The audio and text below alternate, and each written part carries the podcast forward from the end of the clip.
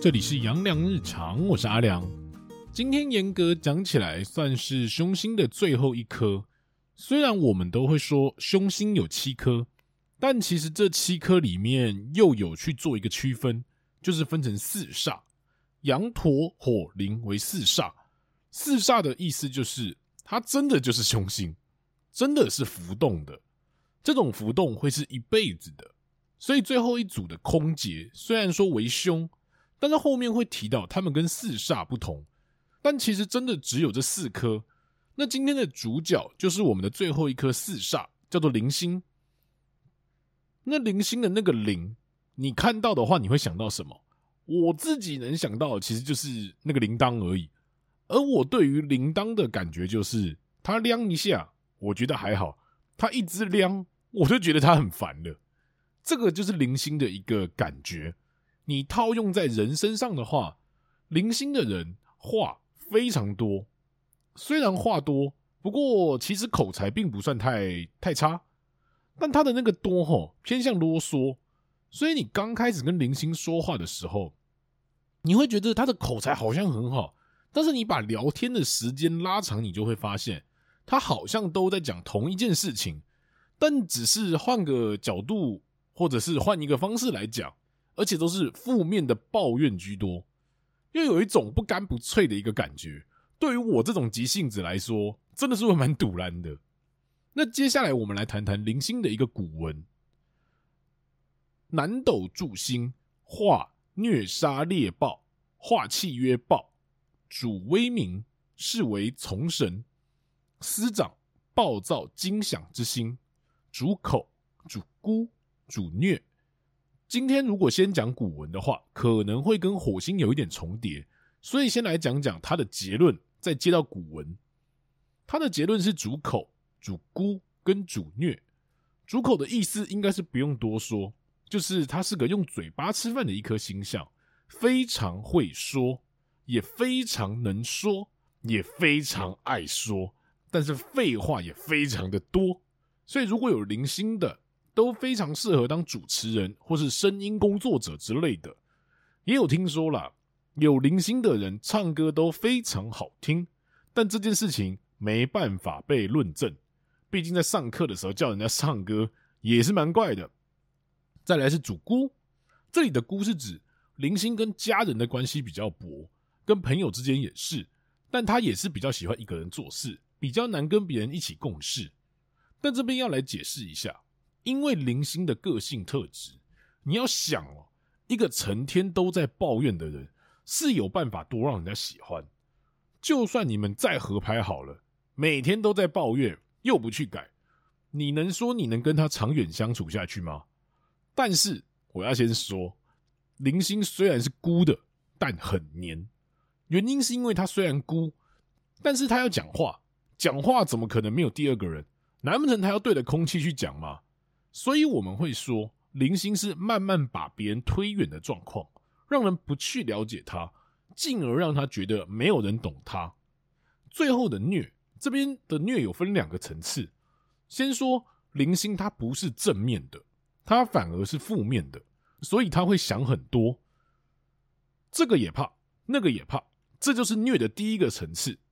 顺便来提一下铃星的五行，它跟火星一样，但火星是阳火。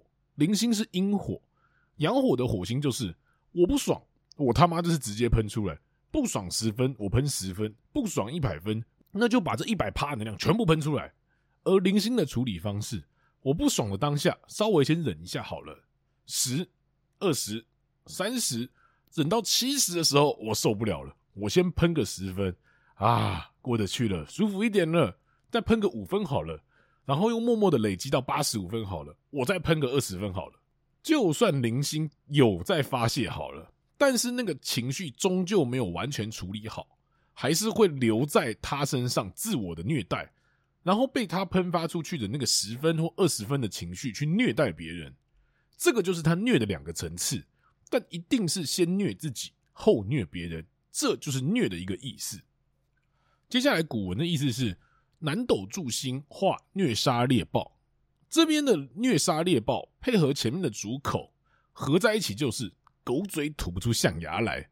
用嘴在做一个发泄，不用想跟他吵架，因为你吵不赢他。化气曰暴，这里的暴是指零星的情绪起伏，其实也是大的，所以零星也不是脾气好的星象。这边要注意哦，主威名，这里的威名是零星可以有名气，跟火星一样，只是零星的名气是慢慢累积起来的，火星算是突然间的爆红，差别在这里。是为从神，这里的从神有分，还记不记得上周的火星视为杀神，所以零星会跟随火星，火星主权，所以火星为领导者。而零星它就会是个跟随者。我个人觉得铃星比火星聪明，所以上周有提到，火星如果是流氓，那铃星就是流氓旁边的那个军师。一般军师都要比流氓想得多嘛，因为他知道大哥一旦疯起来，他是拦不住的，那就要假设各种状况来维持。这就是零星的负面思维。从神还有第二个意思。他既然知道说他是一个追随者，就代表他是有依赖性的。我前面也有提到哦，你要说话，你就一定要找一个人，没有人你怎么说？所以铃星的依赖性也偏重，配合前面的孤，零星的伴侣啊，变动性偏高。我要一直找别人讲话，然后又花比较多的时间才能找到适合我的人，这就是我觉得零星比较麻烦的地方。司长，暴躁惊响之星。这里的暴躁指的是说，零星其实也是脾气不好的，只是比较藏于心里，比较压抑。而这里说的惊响，其实也是在形容铃星的声音清脆洪亮。比较下来，我觉得火星的声音只是偏大声粗犷，但是零星就比较像是穿透力很强，你不需要讲的很大声，就能够让全场都能听到。那古文的部分就先到这边，五行的部分在前面也提到了。那就来谈谈羊驼跟火灵的一个差别好了。我要先说，这两组比较起来，羊驼那组真的比较聪明，而火灵这组比较好相处。前面有提到说，火灵你在五行方面都是主火，而火就代表着直接是偏情绪型。你就想，你有看过哪一把火控制不烧起来吗？而羊驼不一样。羊驼的五行里面有火金的成分在，而这个金，你就可以想成那把火一直在加热那个金属，帮那个金属做锻造，而锻造要时间，所以羊驼是比较有耐心的。但这个耐心是建立在有目标上面，所以你要讲成谋略。你现在让我不爽，我可以不当一回事，但并不代表我忘记了。君子报仇，十年不晚。到时候。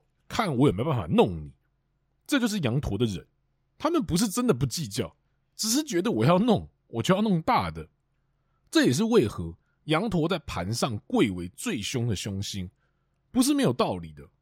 我每天都记得十年前他天天弄我，而火铃当下喷完我就没事了，就是会有些本质上的不同，所以感觉上羊驼火铃这两组很像，但我们就能从五行的角度来分析。那个画面就会出来做一个判断。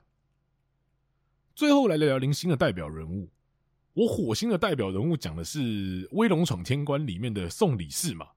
那零星的代表人物就真的就是宋世杰了。要不是要有主的一个感觉，我真的会觉得九品芝麻官里的包容心也还蛮适合的。可是我今天还是先讲宋世杰好了，因为《威龙闯天关》它是一部古装剧，配合这个也是。古代的东西，所以特别有那个形象跟画面。他的开头就是宋世杰是个有名的壮师，现代来说就是律师啊，是个有名气、不分是非、只认金钱的壮师，导致他的小朋友基本上没有一个是有好下场的。而这里的也要提到，凶星的官司是非，其实也适合走律师这一方面。既然都已经官司是非了。那就把这个官司是非用在正途跟德才方面，而铃星刚好又主口，那就是非常得位。接着说，虽然是拿人钱财与人消灾，但他其实是有是非跟善恶观念的，所以才会在开头那场颠倒是非的官司的结尾，留下了一滴眼泪，鳄鱼的眼泪啊！这场官司结束后，也因为他胡说八道、颠倒黑白，惹怒了对方，让对方落人来打他。这个过程就因为口舌而引起的各种鸟事，后面当然就是他越变越好的一个过程。但我觉得你在这部里面，你会看到他的不满与他的怨怼，真的就是这边喷一点，那边鸟一下的。但其实他自己也知道要怎么改，但他就是不觉悟。等到他觉悟的时候，又要把一件事情做到底。所以你看到了他的开头就是求子，本来预设一个就好，后面莫名其妙可能就生了一打，就头一钻进去，这件事情啊，我就抽不出身来了。现在看电影啊，或者是看漫画，都会去想说，诶，这个家伙的星象会是哪一个，好让自己越来越能够理解这个新的一个感觉。不得不说。图像的记忆真的让人最有感，尤其是从过往的经验里面去抓，所以每个人对于星象的人物都会有一些不同，但是只要记得住，我觉得那就是专属于你的记忆法。好啦，那今天的零星就先分享到这边，有兴趣的自己去网络上把电影看完，都重播了那么多遍的，较年轻一点的去看，保证值回票价。星爷出品，必属佳品。OK，如果说你对零星有什么想法或看法，都能到我的 IG 留言做分享。今天就先分享到这边，我是阿良，大家拜拜。